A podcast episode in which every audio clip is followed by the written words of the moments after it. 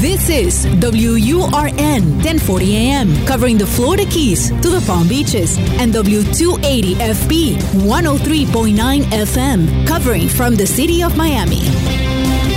Un idioma, todos los acentos, una sola señal, una emisora de actualidad Media Group.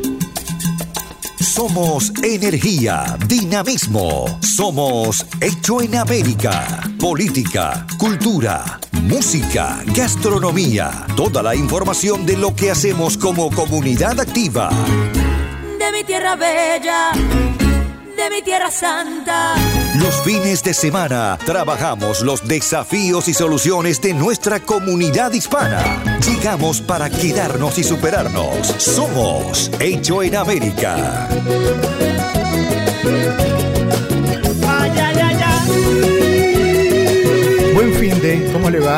Aquí estamos una vez más en el fin de semana de actualidad 1040 y de la FM de la 103.9. Estamos eh, acompañándolo como siempre en Hecho en América. Eh, este programa que en el día de hoy tiene por finalidad mirar un poco más allá de lo que estamos viviendo en este momento, en este mediados de junio. Nos queremos ubicar en mediados de agosto, queremos ubicarnos en noviembre. ¿Por qué? Porque este es un año electoral, Ah, sí. Eh, hay mucha gente que parece que en realidad eh, la política le pasa por el costado, pero en realidad mucho de lo que eh, podemos resolver definitivamente está a través de nuestro voto. Y este año, el 2020, es uno de esos años. Em, yo sé que estamos todos con la pandemia, tratando de resolver muchas de las situaciones a las cuales nos hemos visto eh, enfrentados, algunos por cuestiones económicas, otros por cuestiones laborales, pero en cualquier caso el tiempo sigue, la vida sigue caminando y en agosto y en noviembre hay elecciones. ¿Usted está en condiciones de votar? ¿Tiene todo resuelto ya? ¿Tiene su libreta o su, su carnet de votante eh, actualizado? ¿Pidió la boleta? ¿Este año usted quiere pedir la boleta? ¿Sabe que puede hacerlo? Bueno, de todo eso vamos a estar hablando con Carlos Pereira. Él es activista comunitario, usted lo ha escuchado infinidad de veces en esta radio y en otras, llevando un mensaje educativo haciendo un poco de profesor de una materia que teníamos en la escuela cuando éramos chicos que era instrucción cívica, cómo ser ciudadanos, conocer nuestros derechos y nuestras obligaciones. Hola Carlos, ¿cómo estás? Buen fin de semana. Encantado de saludarte Diego y gracias por la oportunidad de participar en Hecho en América, un programa excelente. te agradezco, te agradezco a vos. Eh, Carlos, eh, ¿por dónde empezamos de cara a un proceso electoral? ¿Qué, es lo primero que tenemos que ir mirando? Incluyendo, por supuesto, la posibilidad real de votar a partir de, bueno, ser ciudadanos americanos. Hay mucha gente que en estos años, en los años de elecciones, eh, eligen o tienen la posibilidad de hacerse ciudadanos. Contanos un poco de esto.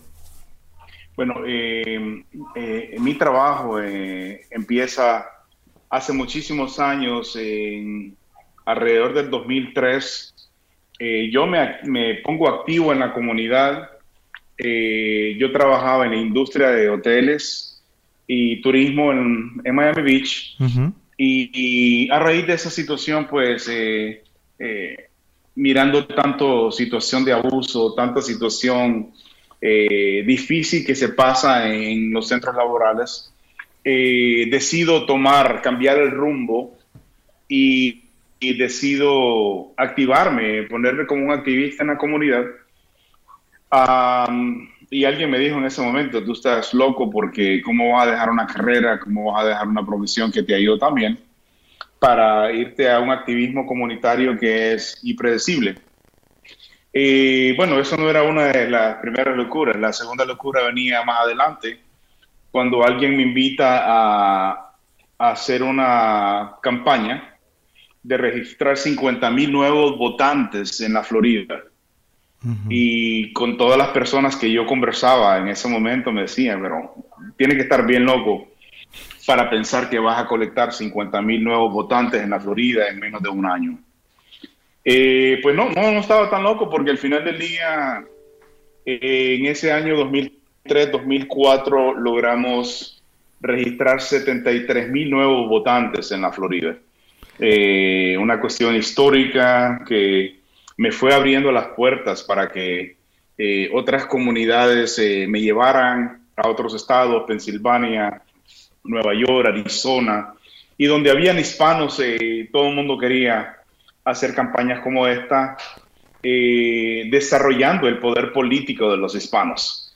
el poder de los hispanos, político de los hispanos siempre estuvo concentrado en, en varios grupos y habían otros grupos que tenían el poder político y no lo utilizaban. Entonces esto fue como eh, mi despegue en todo esto. No me he desconectado nunca de lo que es eh, registrar personas para votar y continuar educando personas para que se hagan ciudadanos, enseñándoles y, eh, la historia americana, los procesos cívicos. Cada, cada semana básicamente tenemos nuevos ciudadanos, eh, ayer tuvimos, eh, estuvimos en las ceremonias de ciudadanía de uno de nuestros estudiantes y es maravilloso. Eh, pero lo más bonito es poderlos registrar para votar. Y, y ese es como el, la cereza del pastel claro. de todo ese procedimiento, ¿no?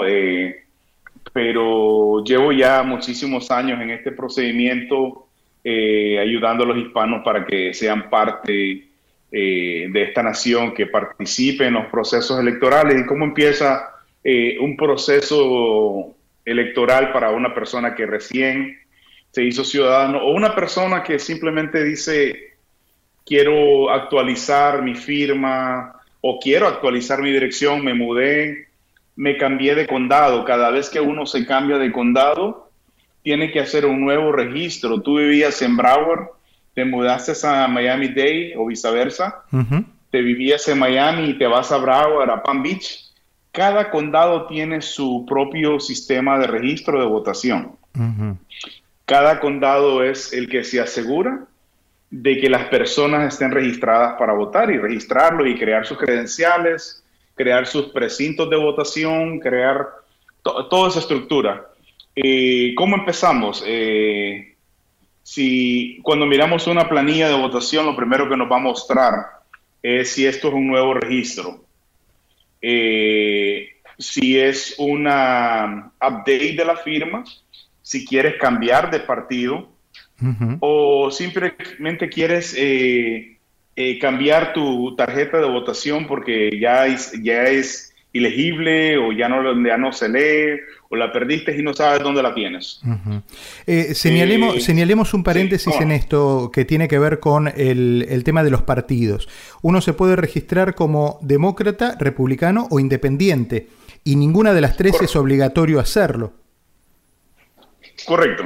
Eh, usted se puede registrar en la preferencia que tenga, basado en su conocimiento o basado a sus eh, principios ideológicos a, a, lo que conoce, eh, pero también es una oportunidad para conocer más eh, cuáles son las opciones o cuáles son los logros de cada partido para cada comunidad. Y educarse pues le da la oportunidad a uno de poder determinar con qué partido o con qué grupo alinearse.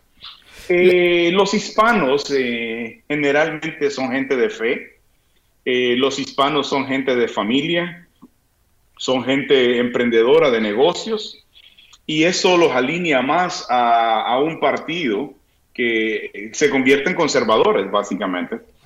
Eh, y eso es bastante interesante para, los latinos.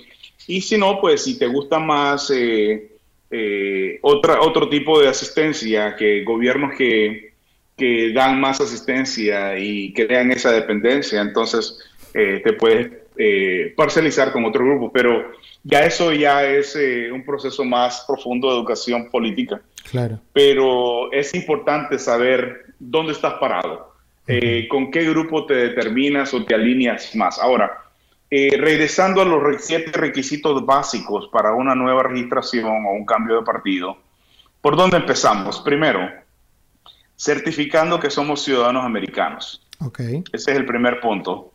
Eh, yes, yo soy ciudadano americano, sí, yo soy ciudadano americano, marcas la casilla. Luego viene la segunda pregunta, ¿usted está eh, bien en lo que es eh, su carácter moral? usted no tiene una felonía, usted está en sus derechos constitucionales para poder votar. Es, si ese es el caso, entonces marca esa casilla. Y dentro de esa segunda pregunta dice si alguna vez has tenido una felonía, si tus derechos fueron restaurados o eh, si tienes una felonía y en este instante no puedes votar.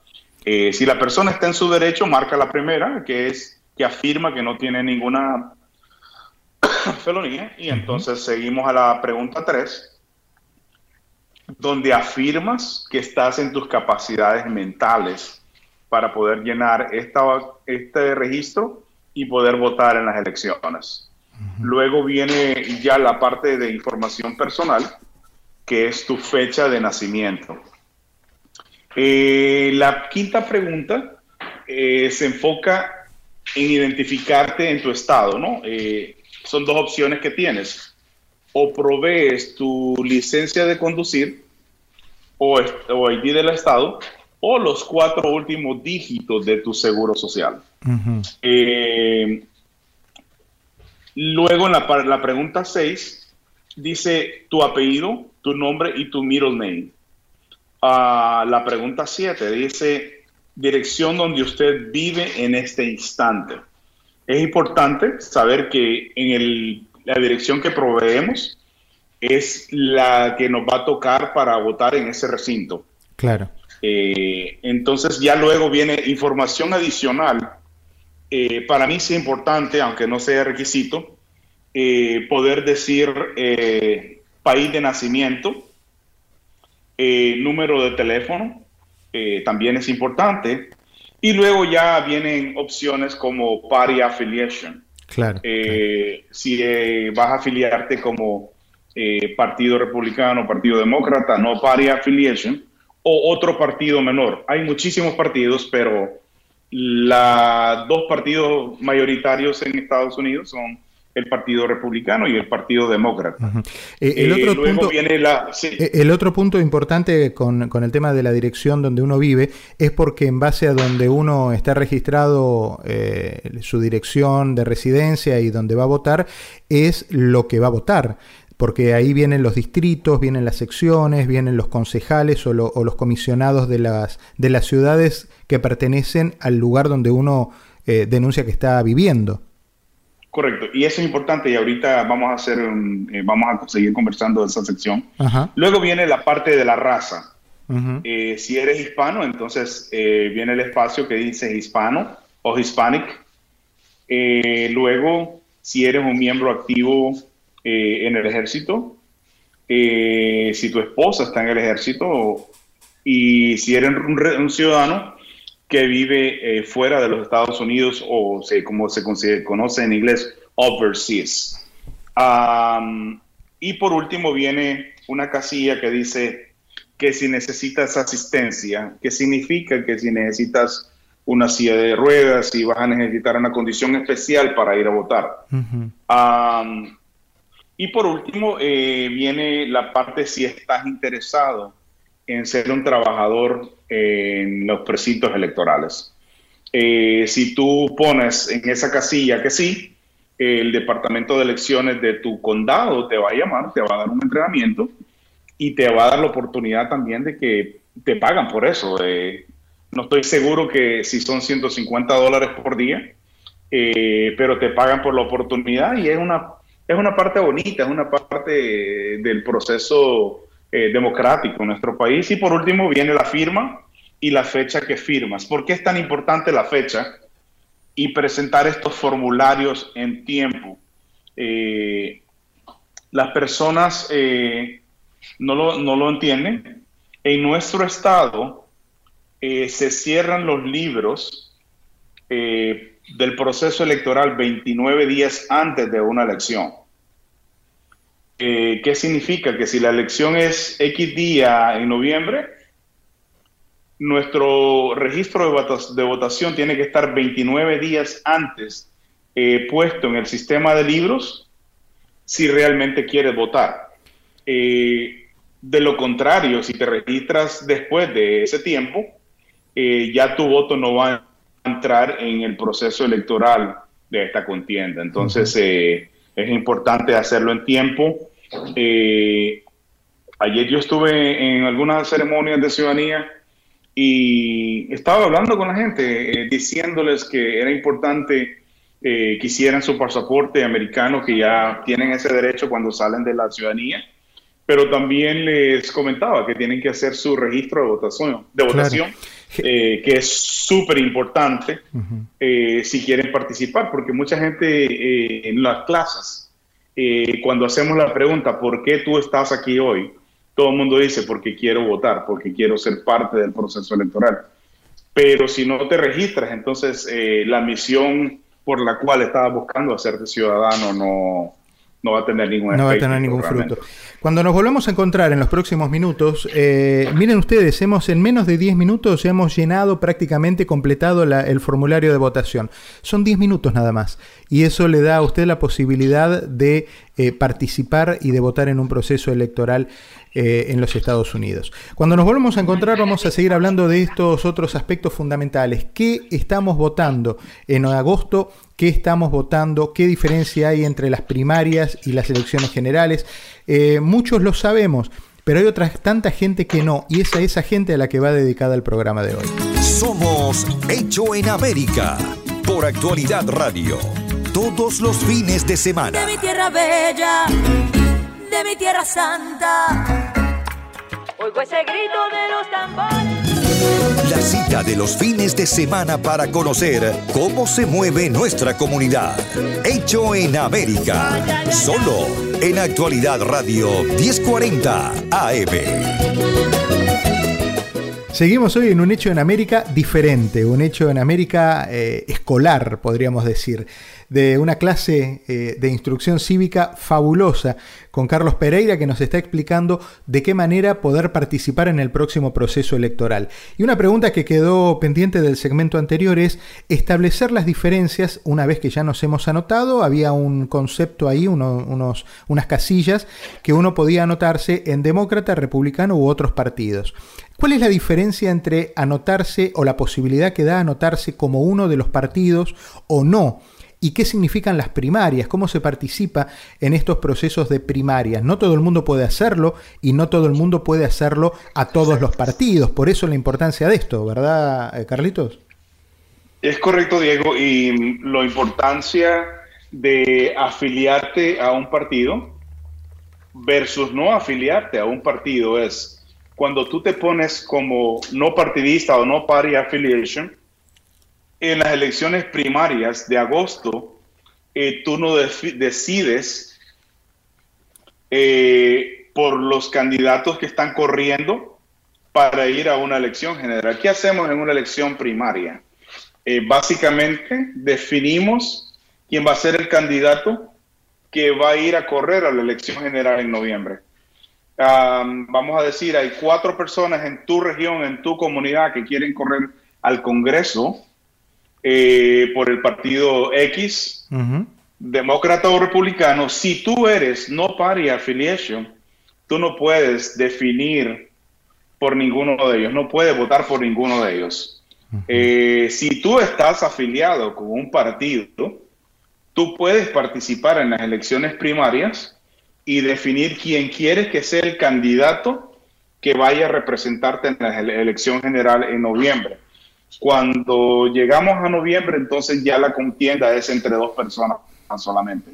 La elección general es el universo entero de todas las personas que se registraron para correr una posición política y es cuando se determina quién va a ser la persona que va a ir a la elección general. Entonces, si tú no estás registrado en ningún partido, no vas a tener esas oportunidades. Eh, pero también hay otra cosa interesante eh, puedes votar por asuntos locales, elecciones locales que no son partidistas, eh, la alcaldía, el comisionado local o algunas enmiendas que empiezan a presentarse eh, en este tipo de elección.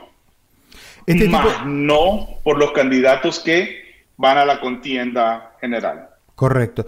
Eh, las enmiendas, los comisionados, eh, ¿todo se va a centrar en noviembre o hay fechas diferentes? Se inicia en este proceso en, en el proceso de primarias. Eh, los procesos de primarias van determinando eh, quién. Si hay una cantidad, si alguien no sale electo por mayoría de voto, entonces se va a lo que es un runoff, lo que se conoce como un runoff, y esa selección sí entonces pasa a la elección general. Eh, es como funciona el proceso local. Pero en términos generales, si usted está registrado como republicano, entonces va a poder en las elecciones primarias elegir sus candidatos republicanos que van a ir a la elección general a competir con los candidatos demócratas. Es como funciona el proceso eh, de las elecciones primarias. Y ya en noviembre, el primer martes de, cada, de noviembre cada cuatro años, elegimos el presidente y de ahí para abajo elegimos una cantidad de personas, senadores, congresistas, eh, congresistas eh, estatales, eh, representantes estatales y un sinnúmero de casos. Este año es particular para nosotros en la Florida. Cuatro años atrás elegimos al senador eh, Marco Rubio. Dos años atrás elegimos al senador Reese Scott. Correcto. Este año no tenemos elección para el Senado Federal porque recordemos que solo tenemos dos senadores por cada estado. Entonces, un tercio del Senado sale cada dos años al proceso electoral. Pero en nuestro estado, en la Florida, este año, en esta elección no tenemos eh, nadie corriendo, eh, porque los tuvimos en los dos años anteriores, en los dos ciclos anteriores. Correcto. Pero en el próximo proceso eh, regresa el senador Marco Rubio y viceversa. En los próximos cuatro regresa el senador Ruiz Scott a, correr por su posición. Claro. Y en ese caso ahí, bueno, habrá, habrá que ver si el Partido Demócrata presenta algún oponente. Correcto, ese, ese es el... Y volvemos al inicio, si existen candidatos, van a una primaria, seleccionan su candidato y luego vamos a la elección general para volver a determinar quién va a ser nuestro representante. Más o menos, más o menos, más o menos el mismo, más o menos el mismo concepto se maneja en, el, en términos estatales. Sí, e, e, es, igual, es idéntico. Eh, vamos a las elecciones primarias, vamos a elegir los candidatos que queramos que representen eh, el candidato que nos gusta, que se alinea a nuestra idea, a nuestra visión. Claro. Lo ponemos en la primaria. Si esa persona es la ganadora, entonces es la persona que va a representar y va a una elección general en noviembre. Es el mismo procedimiento tanto federal como estatal y también localmente cambia un poquito, pero las elecciones locales no son partidistas. Las elecciones locales no son partidistas, o sea, eh, alcalde, comisionados, ahí no, no, no, no existe una bandería política. Que ver el partido. Exactamente. Cada quien tiene su, preferencia política como, como personas eh, eh, involucradas en el proceso político. Anoche me pero no influye la parte política en esto. Anoche cuando mm, definíamos algunos, eh, algunos detalles de, de, la charla de, de, este fin de semana, me hablabas con una emoción singular sobre el, el día de la elección. la importancia de ir y la ceremonia del que vota por primera vez y que se enfrenta a la máquina y, que, que, va leyendo y que va saboreando y disfrutando cada momento de ese primer, eh, de ese primer eh, eh, voto. ¿Cómo, ¿Cómo, lo recordás? ¿Cómo recordás cuando fue el tuyo y, cuántos has presenciado de tanta gente que has ayudado a, llegar a ese momento? mira, que se me engrifa la piel cuando me hablas de esto, de verdad que me emociona. es mágico el proceso llegas al precinto, haces tu fila una vez que entras y es un proceso rápido, ¿no? Eh, llegas, te identificas, luego de que identificas te van a, te llevan a una segunda mesa donde te dan toda la lista de los candidatos, donde tú puedes ir eh, seleccionando los que te gustan y luego una vez que ya los marcas en, un espacio privado, en un espacio privado, eh, después de que los seleccionas, vas a una máquina, introduces tu aplicación, tu formato, y una vez que la máquina eh, certifica que todos tus candidatos han sido certificados, te da una carta donde firmas diciendo que tú fuiste la persona que, que votaste hoy. Te digo, es maravilloso.